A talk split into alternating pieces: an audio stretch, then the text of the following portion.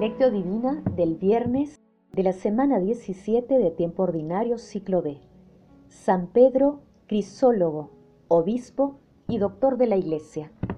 Solo en su tierra y en su casa desprecian a un profeta. Oración inicial. Santo Espíritu de Dios, amor del Padre y del Hijo, ilumínanos con tus dones para que podamos comprender los tesoros de la sabiduría que Jesús nos quiere revelar en este día. Otórganos la gracia para meditar los misterios de la palabra y revélanos sus más íntimos secretos. Madre Santísima, intercede ante la Santísima Trinidad por nuestra petición. Ave María Purísima, sin pecado concebida. Paso 1. Lectura. Lectura del Santo Evangelio según San Mateo, capítulo 13, versículos del 54 al 58. En aquel tiempo, Jesús fue a su ciudad y se puso a enseñar en la sinagoga. La gente decía admirada, ¿de dónde saca este esa sabiduría y esos milagros? ¿No es el hijo del carpintero? ¿No es su madre María y sus hermanos Santiago, José, Simón y Judas? ¿No viven aquí todas sus hermanas? Entonces, ¿de dónde le viene todo esto? Y se escandalizaban a causa de él. Jesús les dijo, solo en su tierra y en su casa desprecian a un profeta. Y no hizo allí muchos milagros, porque les faltaba fe. Palabra del Señor, gloria a ti, Señor Jesús. San Pedro Quisólogo nació en el año 380, en Imola, fue introducido en la vida clerical por el obispo Cornelio de Imola. Fue elegido obispo de Ravenna, cargo que ejerció santamente. Era un predicador famoso, por ello fue llamado crisólogo, es decir, palabra de oro, por su elocuencia. Murió el 31 de julio del año 450. Fue declarado doctor de la Iglesia por Benedicto XIII en 1729 el pasaje evangélico de hoy es el texto final del capítulo 13 de Mateo, denominado Jesús en la sinagoga de Nazaret. Se ubica también en Marcos capítulo 6 versículos del 1 al 6 y en Lucas capítulo 4 versículos 16, 22 y 30. El texto narra la reacción del pueblo judío ante las enseñanzas y milagros de Jesús y describe el rechazo que Jesús encuentra en su tierra. La gente se preguntaba, ¿quién es Jesús?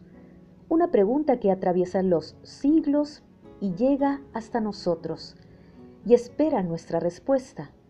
Una respuesta llena de la fe de quien no cesa de buscar a Jesús y lo encuentra también en el hermano desamparado y lo identifica a partir de la palabra percibiendo la fragancia de su corazón misericordioso.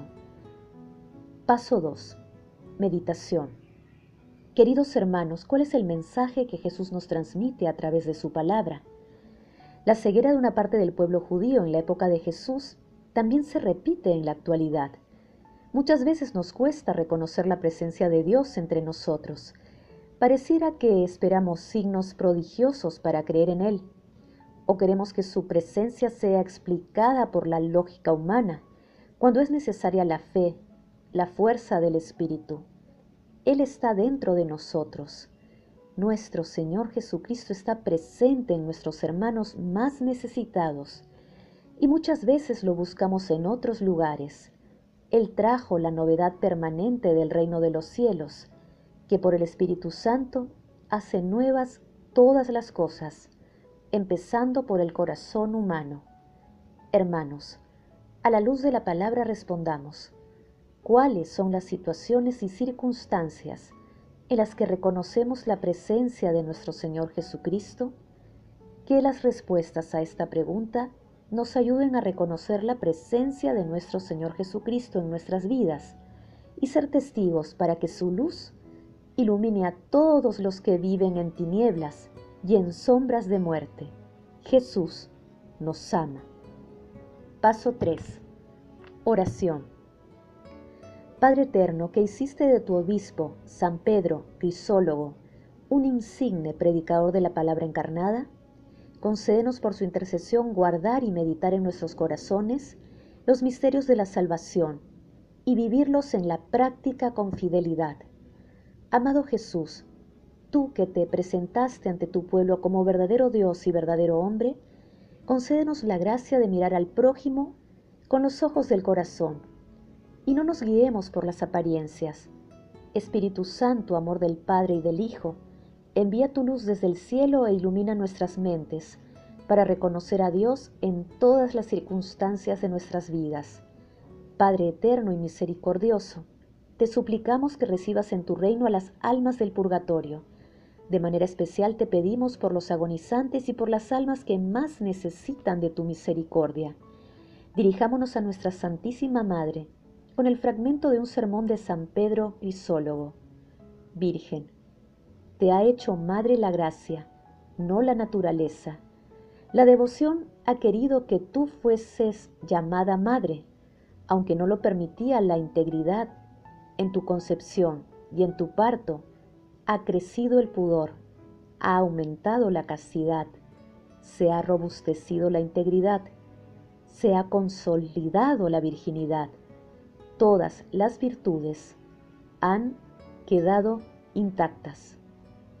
Madre Santísima, Madre de la Divina Gracia, Madre del Amor Hermoso, intercede ante la Santísima Trinidad por nuestras peticiones.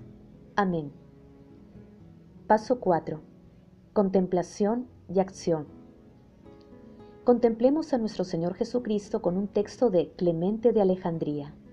De este modo se nos exhorta al deber de venerar y honrar al Hijo, es decir, el Logos, persuadidos por la fe de que Él es el Salvador y el Guía, y a través de Él lo es el Padre. Y debemos hacerlo no en días escogidos como otros pretenden, sino continuamente durante toda la vida y de todos los modos. De ahí que el gnóstico honre a Dios no en un lugar determinado, ni en un templo especial, ni tampoco en festividades y días fijos, sino durante toda la vida, ya se encuentre solo o tenga consigo a compañeros de fe. Si la presencia de una persona buena educa y forma, siempre, en el mejor de los sentidos al que se le acerca, en virtud de la atención que le presta y el respeto que le inspira, aquel que siempre, incesantemente está cerca de Dios, con la gnosis, con la vida, con su acción de gracias, no es lógico que sea tanto más superior a sí mismo, y en todo dado que contempla todas sus obras y oye todas sus palabras y su disposición interior, así es el que está convencido de la omnipresencia de Dios y considera que no está encerrado en lugares determinados para poder abandonarse a toda licencia noche y día, cuando cree que está lejos de Él, transcurriendo así toda la vida en fiesta, convencidos de que en todas partes y en todo lugar estamos junto a Dios, trabajamos los campos alabándole, navegamos cantándole y nos comportamos siguiendo la norma correcta en toda nuestra conducta de vida. Queridos hermanos, invocando siempre la inspiración y el auxilio del Espíritu Santo, hagamos el propósito de contemplar la acción de Dios en nuestras vidas, reconociendo su presencia a la luz de la palabra. Glorifiquemos a la Santísima Trinidad con nuestras vidas. Oración final. Gracias, Señor Jesús, por tu palabra de vida eterna. Que el Espíritu Santo nos ilumine, para que tu palabra penetre a lo más profundo de nuestras almas y se convierta en acción. Dios glorioso, escucha nuestra oración. Bendito seas por los siglos de los siglos. Madre Santísima, intercede ante la Santísima Trinidad por nuestra petición. Amén.